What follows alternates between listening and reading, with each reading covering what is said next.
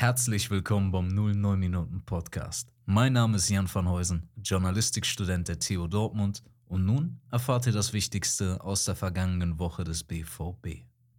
Das, was die Fans des BVB am Freitagabend serviert bekommen haben, war ein Gericht, was ihnen in dieser Saison schon einige Male aufgetischt worden war.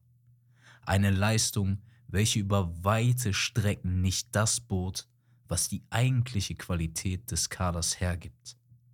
Das Spiel gegen den ersten FC Heidenheim war geprägt von planlosen und unkreativen Szenen, welche sich fast über die gesamten 90 Minuten streckten. Selbst, dass Heidenheim seit sechs Spielen ungeschlagen war, durfte nicht als Ausrede gelten. Für diese Art von Spielweise machten bereits in der Vergangenheit einige Fans und Kritiker die Taktikanweisung Terzic hierfür verantwortlich, welche laut ihrer Ansicht wenig von Spielidee geprägt sind. Andere kritisieren die Volatilität der Spielerleistung, da die Leistungen mancher Spieler regelmäßig starke Schwankungen aufweisen. Heidenheim bekam sogar 200-prozentige Chancen. Einmal haben sie das leere Tor verfehlt das andere Mal ist es nicht zu einem Flugkopfball haarscharf gekommen.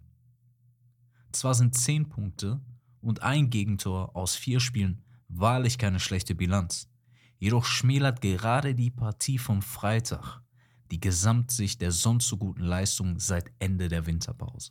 Nun zu den Statistiken des Spieles. Der BVB lief erneut weniger als der Gegner. Insgesamt 1,3 Kilometer weniger als die Heidenheimer.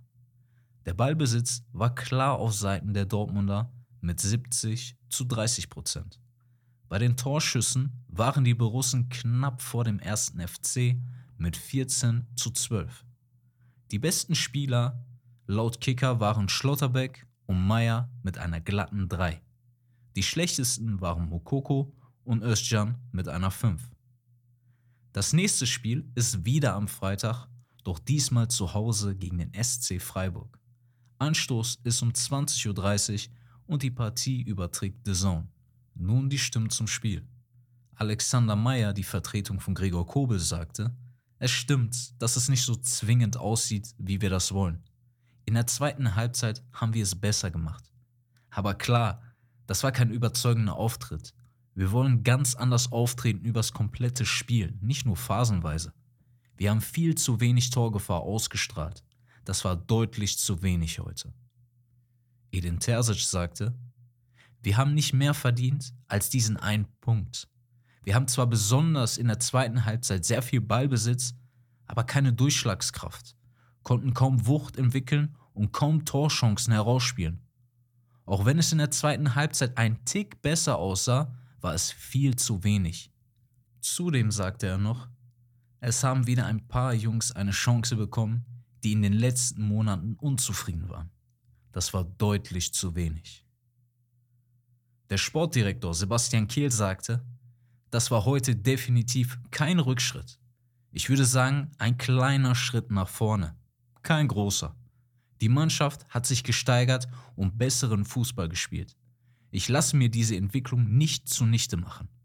Wenn man neun Leute ersetzen muss, ist das auf jeden Fall ein personeller Verlust. Das kann man am Ende nicht kompensieren. Das schafft kein Team der Welt. Es hat an Kreativität und ein bisschen an Schnittigkeit gefehlt.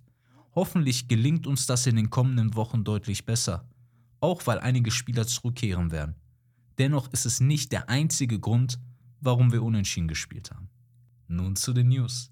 Laut Borussia Dortmund haben Kobel, Brandt, Duranville und Adeyemi im Zuge ihrer Wiedereingliederung ins Training große Teile des Mannschaftstrainings absolviert. Riasson und Reus haben das gesamte Programm absolviert. Wie die Ruhrnachrichten berichten, werden ein Rechts-, ein Innenverteidiger sowie ein spielstarker Sechser benötigt. Das Blatt spekuliert, dass dafür angesichts der großen Ambitionen des BVB satte 70 bis 90 Millionen Euro fällig sein können. Laut einem Bericht der Bild-Zeitung liegt die Entscheidung über eine Vertragsverlängerung bei Mats Hummels selbst. Der 35-jährige Innenverteidiger kann demnach selbst bestimmen, ob er seinen Vertrag bei Borussia Dortmund verlängert oder nicht.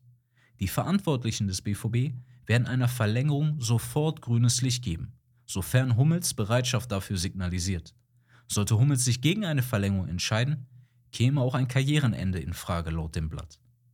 Anders sieht die Situation bei Marco Reus aus.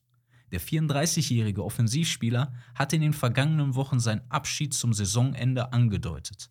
Die abnehmende sportliche Bedeutung unter Trainer Edin Terzic und sein hohes Gehalt lassen dem BVB an der Sinnhaftigkeit einer Verlängerung zweifeln. Türkischen Medienberichten zufolge, welche sich mit den Berichten von Patrick Berger, dem Sky-Reporter, decken, ist Trabzonspor aus der Türkei an einer Verpflichtung von Thomas Meunier interessiert. Der belgische Rechtsverteidiger steht noch bis Ende dieser Saison bei Borussia Dortmund unter Vertrag. Für die Champions League wurde er bereits wie in der Hinrunde nicht nominiert. Der BVB verzichtete auf eine Nominierung Muniers und nominierte stattdessen Marzen und Sancho nach. Für den BVB könnte ein Transfer von Monier die letzte Chance sein, eine Ablöse für den Spieler zu generieren. Der Journalist Santi Auna berichtet, dass der BVB an einer Verpflichtung des 18-jährigen Mittelfeldtalents Mahamadou Diawara interessiert sei. Dieser spielt derzeit noch bei Olympique Lyon. Borussia Dortmund hat sich laut Sky Sport eine Rückkaufoption für Hendrik Blank in Höhe von 12 Millionen Euro gesichert. Für Reikhoff, welcher vergangene Woche zurück nach Amsterdam wechselte, soll der BVB keine Rückkaufoption besitzen. Borussia Dortmund will Samuel Bamba halten. Der Offensivspieler Samuel Bamba soll langfristig an den BVB gebunden werden.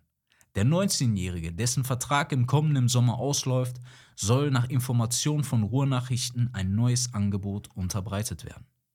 Sebastian Aller und die Elfenbeinküste erreichen das Halbfinale des Afrika Cups. Nach einem dramatischen Viertelfinalspiel gegen Mali steht Sebastian Aller mit der Elfenbeinküste im Halbfinale des Afrika Cups. Die Ivora setzten sich in der Verlängerung mit 2 zu 1 durch, nachdem sie in der regulären Spielzeit in Unterzahl gespielt hatten. Die zweite Mannschaft des BVB trennte sich 1 zu 1 mit den ersten FC Saarbrücken und steht auf dem achten Platz der dritten Liga. Die U19 war erfolgreicher. Sie gewann bei Alemannia Aachen mit 1 zu 0. Das Tor erzählte Paris Brunner. Nun zur eigenen Meinung. Über das Spiel müssen wir nicht viel sagen. Über weite Strecken war es wirklich eine langweilige Partie, welche wirklich planlos daherkam. Ich will jetzt nicht sagen, dass Terzic keinen Plan hatte oder Schein oder Bender ihnen nichts mitgegeben haben. Da, da bin ich mir bewusst, dass die das getan haben. Jedoch ist da die Frage, warum setzen sie es nicht um? Warum haben sie nicht den unbedingten Willen gezeigt? Natürlich können sie auch einen schlechten Tag gehabt haben, das ist keine Frage. Aber alleine für das betrachtende Auge war dieses Spiel nichts Schönes auf jeden Fall. Und äh, das nächste Spiel gegen Freiburg müssen sie auf jeden Fall gewinnen.